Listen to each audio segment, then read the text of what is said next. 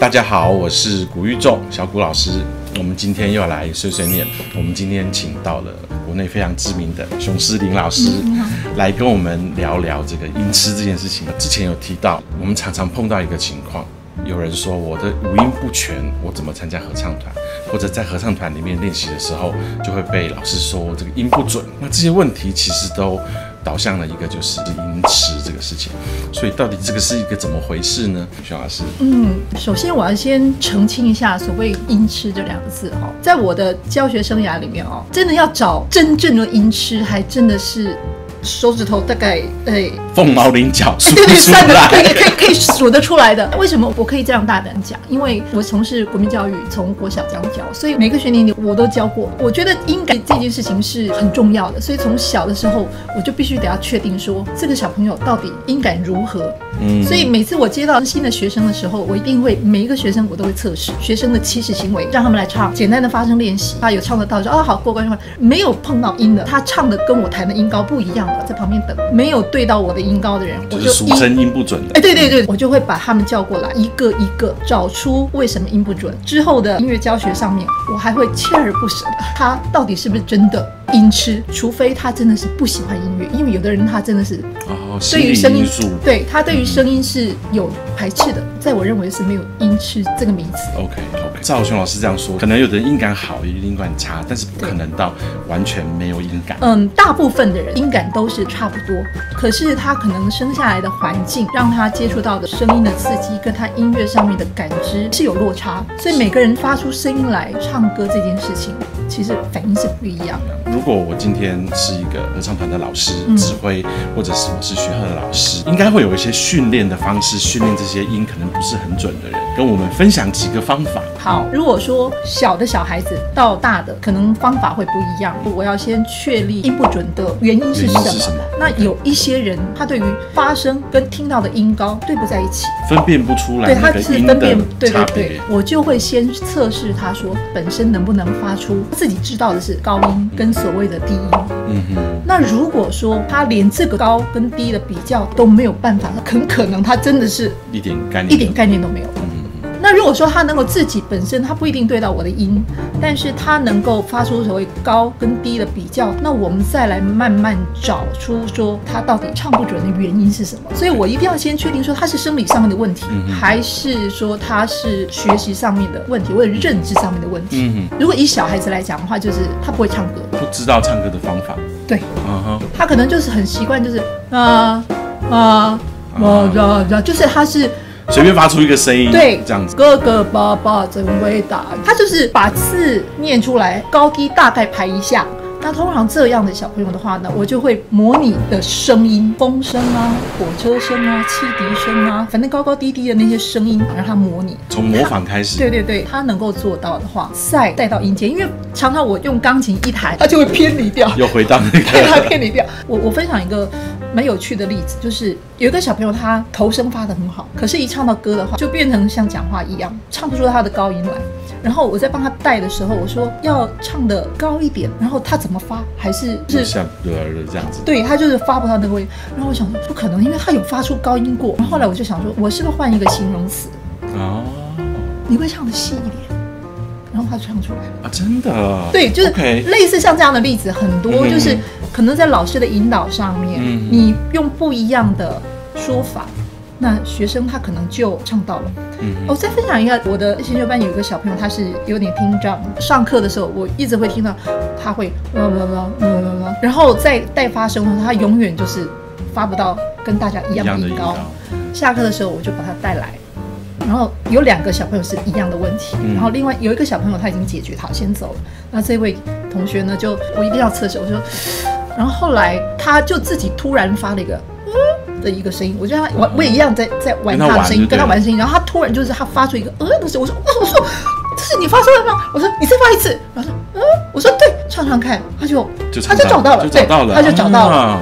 这样听起来就是小朋友会比较困难，因为有的时候无法理解你说的文字，你跟他描述，然后对对对他他听不懂，然后你要用不同的方法去尝试，好像可能大人就好一点。大人对于模仿老师声音的那个，又比小朋友更直接，因为大家都是一样，比较就是成人的对成人的声音上面，小朋友他会模仿老师的语气啊，或者是情绪啊，或者是音乐的乐句的唱的感觉，但是就是在声音上面，我我不认为说模仿是很好的一件事情啦。嗯哎，那也嗯没有那么直接，因为毕竟音色还是比较不一样那所以小朋友要比较，就是老师要比较多一些叙述上，或者是让他想象，跟他玩，对对对对对对，的的是是是带领。我曾经有一个学生，他是一个很有表现欲的小孩，他自己跑来说：“老师，我要唱合唱团。”我说：“哦，好，欢迎。”然后进来以后，我就很困扰，因为 因为直不准，哦，然后都会听到，而且他很突出，因为他有很有表现欲。有表现欲。嗯 对，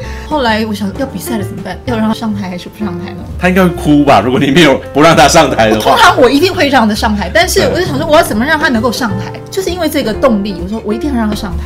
然后后来一定要考试嘛，然后让大家也都听到，就是一组一组唱。唱的时候，哎，他是唱对的，哎，我就觉得其中一定有蹊跷。对，为什么当第一步一个，第二步第一个，第三步一个的时候，他是对的？只是跟轻轻跟他讲一句话，我说你在唱的时候不要听到自己的声音，要唱的跟人家一样。OK，你要不要试试看？嗯，你是不是觉得你听唱的时候要听到自己声音？唱的很他说对啊，我说哦，那你要听听到自己声音一点点，然后也要听到别人声音，而且要跟人家一样哦，你不可以唱跟人家不一样的声音高哦。自止之后，恭喜他，他会唱合唱。那第三个我还要分享一个，就是我一个声乐学生好了哦，他那个会转到我这边来，是因为被前面一个老师唾弃。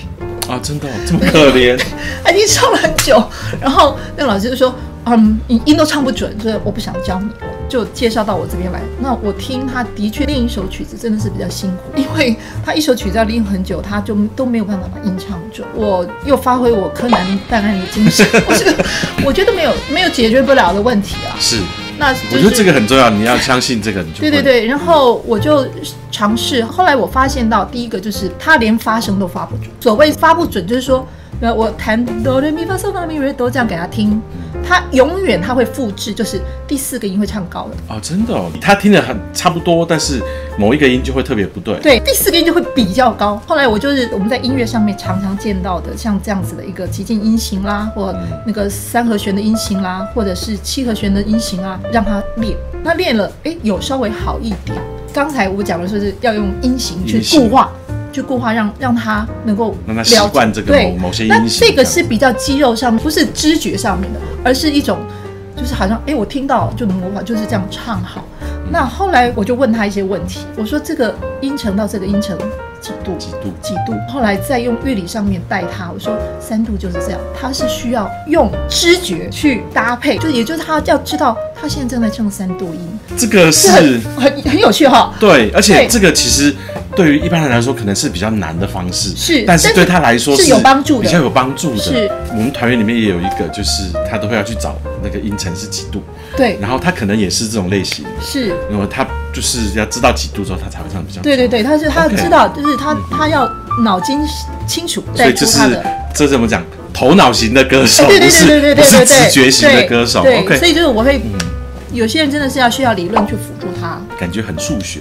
对对对，在音准上面呢，你要唱在和声音里面，比较不会单纯就是让他唱单旋律，所有的旋律都是架就是建构在那个和声。嗯哼，其实我觉得我也觉得这个很重要。嗯我自己在排练的时候，我也会用和声的方式让对学团员去去学习，因为像我的团员其实是大人，对而且很多都是学音乐的，或者是唱了很多年很有经验的，所以很多时候我会在练习的时候音不准，或者是有什么状况的时候，我都要跟他讲这边是什么和弦，那边是什么和弦，对。让他有和弦的概念之后那他其实更容易找到那个音准。对。所以也许应该从小就训练这个和弦的概念。我觉得以指挥来讲，在合在合唱里面，就是这个音为什么长这样，为什么一一定要这样？我觉得以指挥来讲的话，他就是必须要用学理上面，他要解释理由是什么，他为了什么而存在。当团员他理解那个音乐对于整个旋律线它走向的一个必然性的时候，我觉得团员他就会就会修正。关于这个音准的问题，有的团员自己他也会觉得音不准，有没有什么方法可以自己训练自己的音准？多听吗？呃，多唱还是多唱是一个，但是我觉得很怕就是他音不准的人在自己家里越练越不准。哦，持续那个错误变成习惯，这样。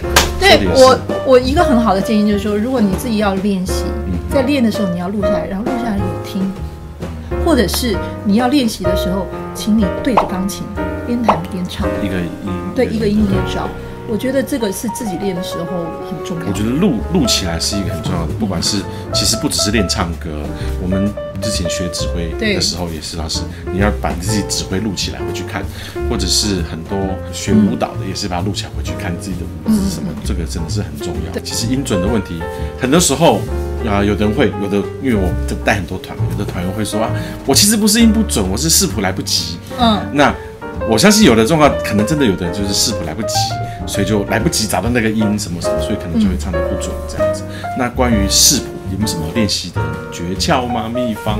我们视谱的目的是为了要能够把这个曲调哼出来。音乐班的小朋友他们要练习视谱能力，那他就必须真的是要硬练，嗯，每天练，嗯，你一天唱个几十首、几百首，我不相信视谱不会快。OK，就是练习。那所有都是一样的，就是练习。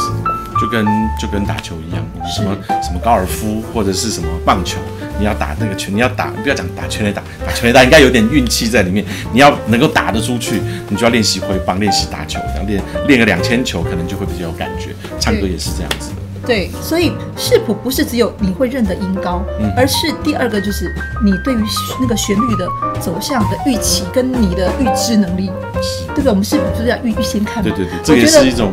熟能生巧，对，就是真的看得多就没有什么难不倒的。我觉得他练习了，就是真的是练习。OK，我很想要呼吁一个事情，也不是呼吁啦，其实就是你不要对自己没有信心，因为你就说啊，我觉得我五音不全，我怎么可能来参加合唱团？或者是那我就音痴啊，还叫我来唱歌，怎么可能这样？没有这种事情。那其实多多少少都一定是可以训练的。所以当你要参加合唱团，或者是你想要唱歌的时候，你绝对不要一开始就觉得啊，我一定不行。你要试试试试看这样子，因为一定有一些方法可以训练，而且搞不好试了之后你就知道，我根本不是音痴，我明明就唱得很好，也不一定。没错，我觉得最重要就是，如果你想唱歌，就不要怕，然后爸爸妈妈们。也请你不要随便指着小孩说你就是五音不全，因为小朋友他就可能真的认为他自己是五音不全，真的不是。希望大家，如果你有兴趣唱歌的话，如果你已经是在合唱团里面的话，你就不要觉得啊，我是不是都不准这样？也许你真的有的时候不准，但是练习是可以帮助的。或者是你还不是合唱团的成员，但是你想要参加的话，你不要觉得害怕。我就参加了再说嘛。对对，先难倒老师再说。先难倒老师再说。真的 好。OK，好，那谢谢，希望呃大家以后都可以有机会欢乐的唱歌这样子，谢谢，拜拜。